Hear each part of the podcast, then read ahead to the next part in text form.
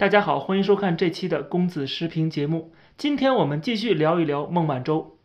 我在之前的节目里边讲到过，这一次的引渡案告一段落，最大的赢家并不是中国，也不是美国，而是加拿大的总理特鲁多。即使在前些天加拿大的大选辩论会上边，反对党也是通过这件事情来给执政的自由党施压的。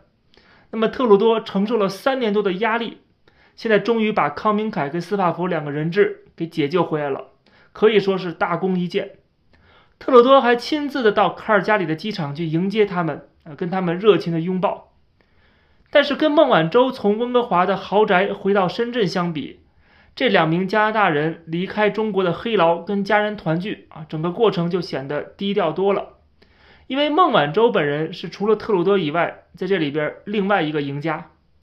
他不用被引渡到美国受审了，避免了牢狱之灾，甚至呢，他还成为了中国家喻户晓的英雄人物。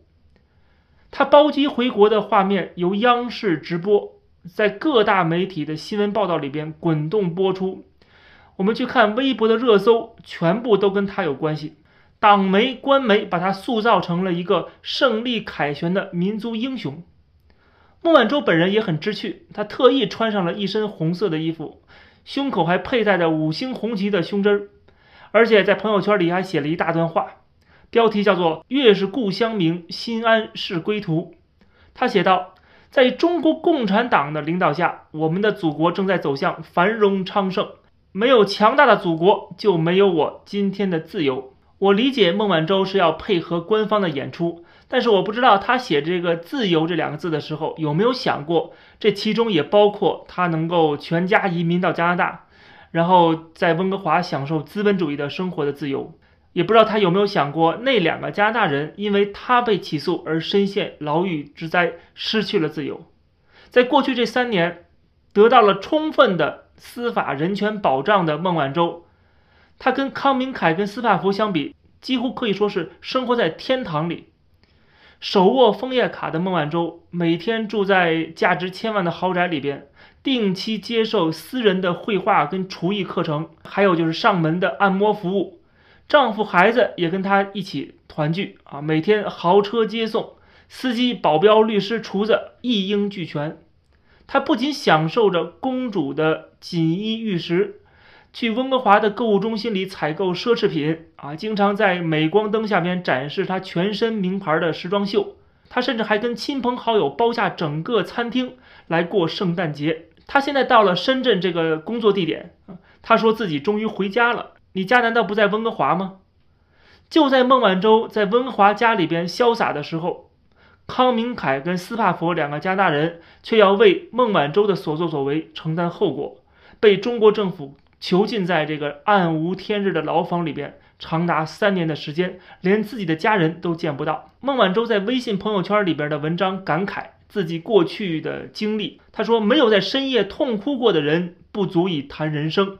一次次坠入深渊，又一次次闯入暗夜，曾让我辗转难眠，更让我刻骨铭心。”在我看来呢，这个很可能并不是他写的，有可能是他身边的一些比较有文采的人写的。但是很明显，他是在故意卖惨，确实让人感觉很恶心。就像《经济学人》的一个记者说的：“说如果孟晚舟这次回中国要按照标准在酒店里边被单独隔离十四天的话，那么这十四天就是他过去三年以来最严酷的禁闭了。”最可笑的是，有一个被党媒热捧的战狼画家乌合麒麟，他画了一张画，画的是一架直升机从一只海上的巨兽口中救走了孟晚舟。文字说明是。二零二一年九月二十五日，经中国政府不懈努力，孟晚舟女士即将回到祖国。漫画可以给人视觉上的一种直观的感受，但是它往往距离事实很远。但是洗脑的效果却是很突出的，因为大多数人只看得懂漫画啊，他们很多人是没脑子的。这种漫画会强化他们已经被灌输过的意识形态。那么看到乌合麒麟这么无耻呢？有网友就把他的这幅漫画给改了，把温哥华的山清水秀和孟晚舟的两栋豪宅给添上去了。就像我上期节目分析过的，孟晚舟事件坐实了中国是一个搞人质外交的流氓政权。孟晚舟刚一被起诉和逮捕，中国就抓了两个加拿大人，啊，孟晚舟刚一被释放，这两名加拿大人就被释放了。这两名加拿大人他们的作用是什么？当然就是人质的作用了。不管中国政府说什么，他实际的动作已经展示的很清楚了，就是中国政府所谓的不懈努力，原来就是绑架他国的公民来进行要挟。这种恐怖主义组织的行径，全世界都看在眼里的，这对中国的形象可以说是一个巨大的打击。另外呢，就是孟晚舟很难说他是得胜而归，他自己确实不被引渡了啊，也无需认罪了。但是为了回国，他已经对美国司法部做出了让步，承认了他的所有的几乎是所作所为，包括误导金融机构。那么美国随时就可以拿着这个孟晚舟的证词来重启诉讼，或者是对付华为。注意，这个案件它并没有最终和解，它只是暂时被叫停，是叫延缓起诉。华为到今天依然在欧美国家的制裁名单当中啊，所以说中国所谓的胜利其实就是人质外交产生了那么一点效果，但这种效果只是为了眼前的一点利益，保住了一个姓孟的人，但是却牺牲了整个国家的信誉。华为也并不会因此就能够得救，但是没关系，同样的一件事情在防火墙内又是另外一番景象，至少绝大多数的井底之蛙。并不知道，也不关心外界发生了什么。由于中国的经济和军事实力的提升，中西方制度上的差异跟价值观上的冲突，就越来越引起了欧美资本主义世界的警觉。中国政府也对这种越来越大的冲突加以利用，甚至是把企业在海外涉及违法行为被依法起诉，给扭曲成西方列强亡我之心不死的阴谋，然后给民众加强洗脑宣传，煽动狭隘的民族主义情绪。孟晚舟案件正好就是抹黑他国啊、凝聚党国民心的一个绝佳的素材。在孟晚舟下飞机的那一刻，中国政府就早已安排好了盛大的欢迎仪式，党国的宣传机器也是加大了马力啊，进行各种各样的宣传，视频啊、网文啊铺天盖地，我们的手机都刷屏了。在深圳的宝安机场大厅里边，迎接孟晚舟的粉丝们高唱爱国歌曲，歌唱祖国。深圳的多个地标建筑特别为孟晚舟亮起了灯，全国人民都看到了欢迎孟晚舟回家的几个显著的大字。各大媒体在机场也是架好了机器啊，等着他表演爱国秀。孟晚舟果然不负众望，相当的配合，一边哽咽着，一边发表演说。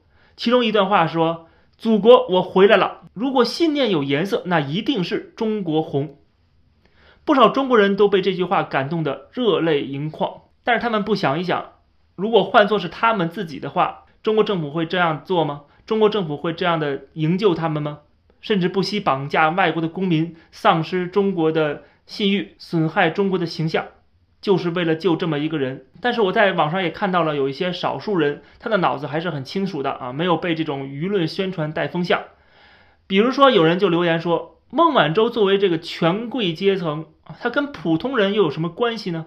他被谁起诉，那就走法律程序就行了，对吧？中国人为什么那么激动呢？他们这么力挺华为，力挺孟晚舟，说的好像华为的手机不要钱似的。